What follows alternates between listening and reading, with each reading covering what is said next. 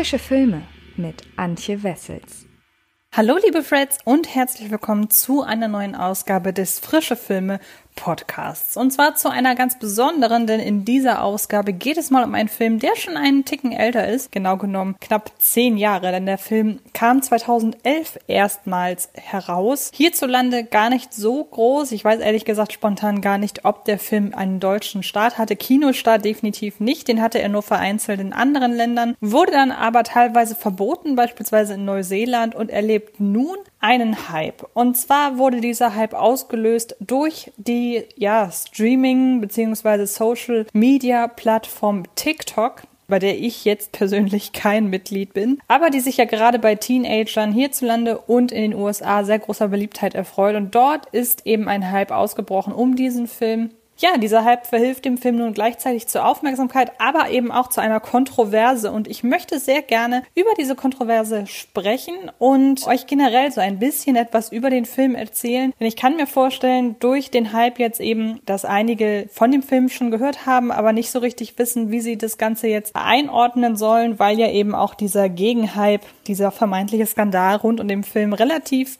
groß aufgebauscht wird. Und aus diesem Grund habe ich mich eben nun dafür entschieden, den Film selbst mal so ein bisschen zu beleuchten. Denn, und ich habe den Titel noch gar nicht genannt, es geht natürlich die ganze Zeit um Megan is Missing, einen Found-Footage, ja, Horror, Drama, Thriller, Film, wie gesagt, aus dem Jahr 2011. Gedreht wurde er 2006. Und worum es geht, das verrate ich euch jetzt. Denn im Mittelpunkt steht die 14-jährige Megan Stewart, gespielt von Rachel Quinn, die in ihrer Schule sehr beliebt ist und ähm, eine sehr gute Freundin hat, nämlich Amy Herman, gespielt von Amber Perkins, die ein Jahr jünger ist und ähm, ja eher zurückhaltend, schüchtern und dadurch in der Schule eben eher unpopulär. Dennoch sind sie beste Freundin, denn ähm, wenn sie sich nicht sehen, dann chatten sie via Text oder über Webcam oder eben sie treffen sich in ihrer Freizeit und auf einer Party kommt es zu sehr unterschiedlichen unterschiedlichen Erfahrungen mit dem anderen Geschlecht und äh, zu kleinen Sticheleien zwischen Megan und Amy. Aber die zwei kitten diesen Riss zwischen ihnen sehr schnell und bald darauf schon lernt Megan im Internet einen Typen kennen, für den sie Gefühle entwickelt. Amy ist misstrauisch und auf sehr tragische Weise soll sich zeigen, dass sie das richtige Gespür hat.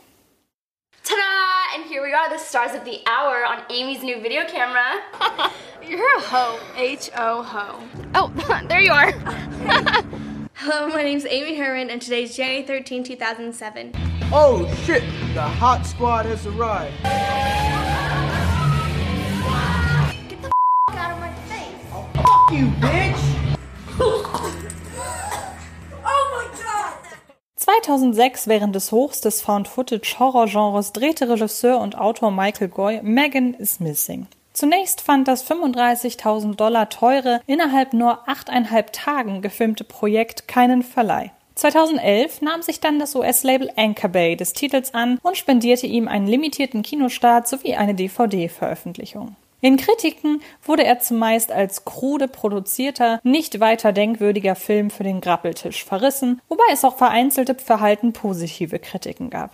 Nennenswerte Publikumaufmerksamkeit war dem Titel nicht vergönnt. Selbst ein Verbot des Films in Neuseeland lenkte kaum Aufmerksamkeit auf Megan is Missing. Neun Jahre später. Auf der Kurzvideoplattform TikTok wird Megan is Missing zu einem Phänomen.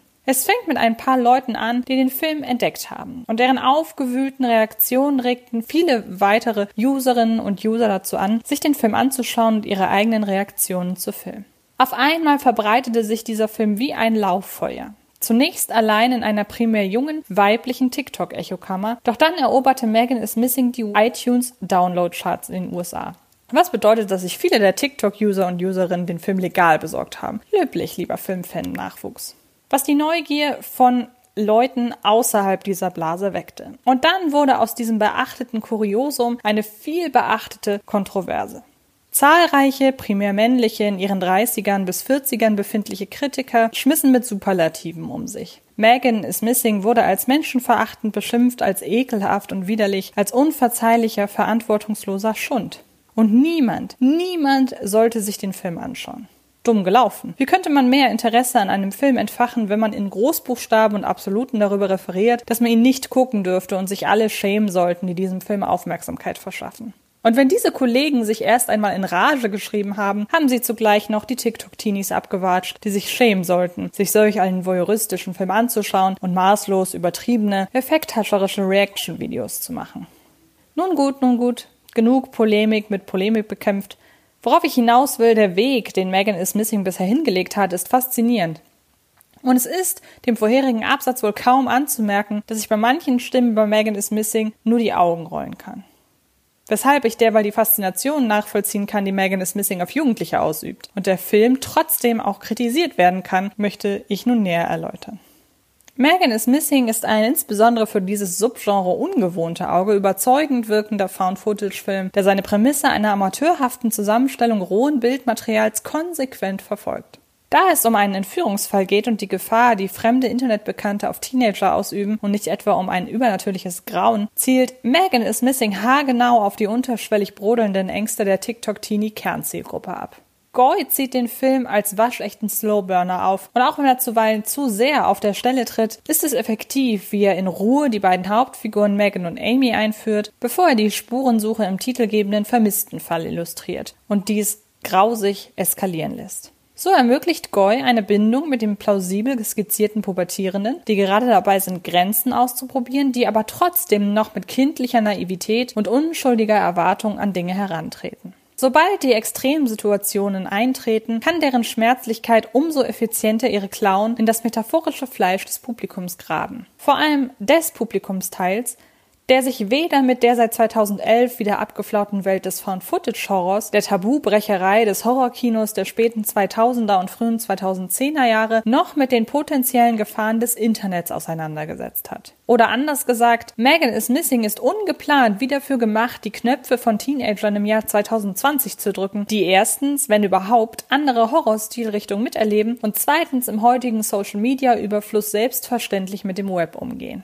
Goy intendierte nämlich nach eigenen Aussagen einen Film, der Eltern wachrüttelt und gab früher, wenn er den Film einem jugendlichen Publikum vorführte, Warnungen, worauf es sich einstellen sollte. Als der Regisseur und Autor davon Wind bekam, dass Megan is Missing nun aufgrund des TikTok-Hypes im Übermaß von einem unvorbereiteten Teenie-Publikum konsumiert wird, betonte er, dass er nichts für Kinder oder frühe Teenies sei. Und er wiederholte seine Content-Warnings öffentlich noch einmal mit Nachdruck. Und das, so gut möglich, auf nicht werbend klingende Weise, sondern eher nach dem Motto, wenn euch bis Punkt X schon mulmig ist, brecht lieber ab. Dass Megan is Missing derart packen kann, liegt auch am sehr unaffektierten, authentisch wirkenden Spiel von Rachel Quinn als Megan und der manchmal leicht aufgesetzt erscheinenden, alles in allem trotzdem glaubhaften Amber Perkins. Quinn hinterlässt als traumatisierte Jugendliche, die sich durch überbetont signalisiertes Selbstbewusstsein zu validieren versucht, die im Webcam-Flirt zwischen Lolita-esque und kindlich ungelenk schüchtern schwankt, bleibenden Eindruck. Perkins wiederum macht Amys Unsicherheit und Bodenständigkeit greifbar und meistert vor allem die schwierigen Stellen des Films, indem sich Amys Qualen wirklichkeitsnah und somit überaus unangenehm ausdrückt. Dass sie zuvor in manchen Monologen etwas gestelzt wirkt, ist vor diesem Hintergrund ein eher lapidarer Kritikpunkt. Wenn Amy in der zweiten Filmhälfte um ihre Freundin bangt und Goy beiläufige Suspense-Momente erschafft, entweder durch das Streuen erzählerischer Verdächtigungen, was passiert sein könnte, oder dadurch, dass sich im Bildhintergrund potenzielles Unheil androht, dann macht er dies, ohne das Publikum inszenatorisch mit der Nase darauf zu stoßen. Megan is Missing verzichtet auf einen Score und auf abrupte Soundeffekte, womit sich der Film simpel gestrickten Jumpscares verweigert. Dass er Jugendliche schon aufschrecken lässt, weil sich stumm und kaum erkenntlich eine Kleinigkeit tut, ist allen etwaigen Makeln des Films zum Trotz durchaus ein Testament für seine einnehmende erzählerische Konsequenz. I was talking to this kind of cool guy, and he's gonna be there, so I thought I'd check him out. Damn, all the hot girls in one place. Yeah, where you're not. I was at summer camp when I was 10. You were 10 when you did it? I'll just know. We'll know when the right guy comes along. Hey, Josh. Hey, cute girl. Doesn't he look like Brad Pitt? Why don't you come on over here and play with me? And And your dreams, you dork. So, alone at last.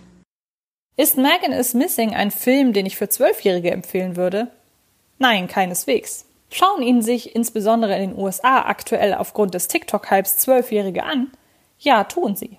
Aber mir sind bisher keine schockierten Stimmen untergekommen, die sich aus diesem Anlass über das kaputte Jugendschutzsystem der Vereinigten Staaten auslassen, wo sich Achtjährige theoretisch bereits Saw 3D anschauen dürften. Stattdessen wird explizit Megan is Missing skandalisiert. Da der Film nie eine deutsche Veröffentlichung hatte, lässt sich aktuell nur mutmaßen, was der deutsche Jugendschutz von ihm halten würde. Aber ich würde darauf tippen, dass er hierzulande eine FSK 16 bekäme. Obwohl das im ersten Augenblick weit hergeholt wirkt. Schließlich ist er in Neuseeland als objectionable eingestuft. Genauso wie Alexandre Ajas Maniac, Serbian Film, Hostel 2 und The Human Centipede 2 Full Sequence.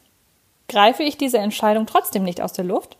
Denn in Australien ist Megan is Missing ab 15 Jahren freigegeben. Genauso wie unter anderem Borat Anschluss Moviefilm, The Wolf of Wall Street, Hangover, Whiplash, Ted und die Primetime-Serie Grey's Anatomy. Und auch in Mexiko mutet man den Film schon 15-Jährigen zu und stellt ihn somit auf eine Stufe mit Terminator 2 Tag der Abrechnung, Mad Max Fury Road, Snowpiercer Rainman, der Frühstücksclub und der Romantikkomödie für immer Single. Meine Freigabenreferenz für Megan is Missing wären indes beide Verfilmungen von Stieg Larssons Verblendung. Denn sowohl in den beiden Bestseller-Adaptionen als auch im Found-Footage-Film des späten American Horror Story und Chilling Adventures of Sabrina Regisseurs ist der ärgste Moment leicht auszumachen. Es ist die jeweils minutenlange Vergewaltigungsszene. Alle drei Filme haben zudem gemeinsam, dass sich die Regisseure bemühen, diesen verabscheuungswürdigen Akt sexueller Gewalt unangenehm aussehen zu lassen, ohne dabei aber auf grafische Gewalt zurückzugreifen, die als makaberes Spektakel ja auch den gegenteiligen Effekt haben könnte. Jedoch ist Michael Goy konsequenter als seine Kollegen Niels Arden Oplev und David Fincher, deren Herangehensweisen Diskussionen darüber losgetreten haben, ob die Szenen notwendig wären und womöglich noch immer zu ästhetisch, daher potenziell verharmlosend aussehen würden. Goys Regieführung ist derweil trocken und bewusst unspektakulär. Er hält mit wenig Distanz auf das schmerzverzerrte Gesicht des Opfers drauf, dessen Geschrei und Gewimmer jegliche Lustgeräusche des Täters übertönen. Anders als in Verblendung, Das letzte Haus links, Evil Dead, The Hills Have Eyes oder dem Mainstream-Mega-Erfolg Game of Thrones gibt es nicht einen einzigen, noch so flüchtigen Blick auf den die Tat genießenden Täter oder den entblößten Körper der Frau. All das, was der Masse bei solch einer Szene gegebenenfalls aus dem Kontext gelöst Sinnlichkeit mitgeben könnte, fehlt.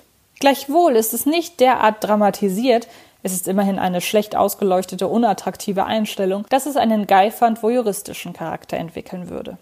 Stattdessen geht die erbarmungslose Szene bis ins Mark. Und nach ihr ist der Terror nicht etwa vorbei. Die Angst der Protagonistin setzt sich fort. Nun aber wird das Geschehen aus einer Distanz verfolgt, die Fragen aufwirft, was nun los ist und so Sorge um das Opfer weckt. Ist das abstoßend?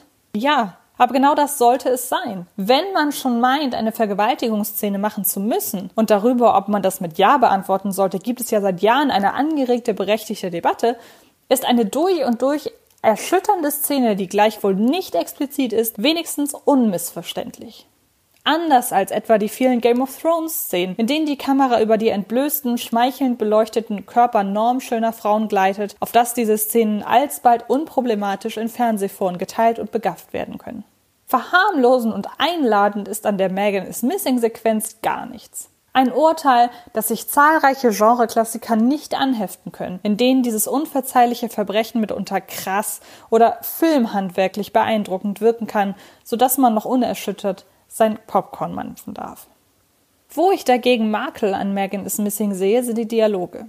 Goys Versuch, die Sprache von Teenagern in den späten 2000er Jahren einzufangen, wirkt vor allem in den Partyszenen sowie während Neckereien und Konflikten verkrampft. Und das hölzerne Spiel der Nebendarsteller und Nebendarstellerinnen hilft ganz und gar nicht, dies zu kaschieren. Und dass Goy Megan als sexuell sehr offen, forsch und abenteuerlustig darstellt und ihr gleichzeitig eine Vorgeschichte als Opfer sexueller Gewalt anheftet, wird in dieser küchenpsychologischen Umsetzung so manche Leute auf dem falschen Fuß erwischen. Und ich könnte es ihnen nicht verübeln. Es besteht zwar die Interpretationsmöglichkeit, dass Megans voller Genuss erzählte, erschreckende Sommercamp-Anekdote, dass sie von einem wie Kevin Spacey aussehenden Betreuer im Alter von zehn Jahren zu ihrer angeblichen Freude verführt wurde, eine Lüge ist. Um ihre Freundin zu beeindrucken oder um von ihrer kurz darauf dennoch offengelegten traumatischen Vorgeschichte abzulenken. Allerdings lassen sowohl Goys Skript als auch Quinns Spiel dahingehend Fragezeichen übrig. Und diese Unklarheit kann einen irritierenden, exploitativen Beigeschmack hinterlassen.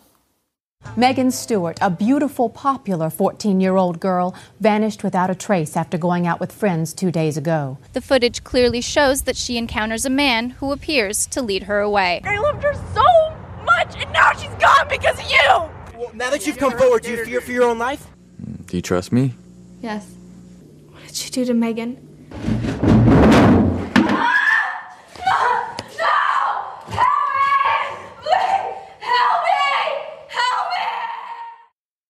Ähnlich zwiespältig stehe ich den eingestreuten Nachrichtenbeiträgen gegenüber. Darin persifliert Goy tendenziöse Medienberichterstattung, etwa indem er eine Moderatorin mehrmals betonen lässt, wie hübsch und beliebt Megan doch war, ehe sie nach einem langen Bericht kaltschnäuzig anmerkt, dass außerdem ein kleiner Junge vermisst wird.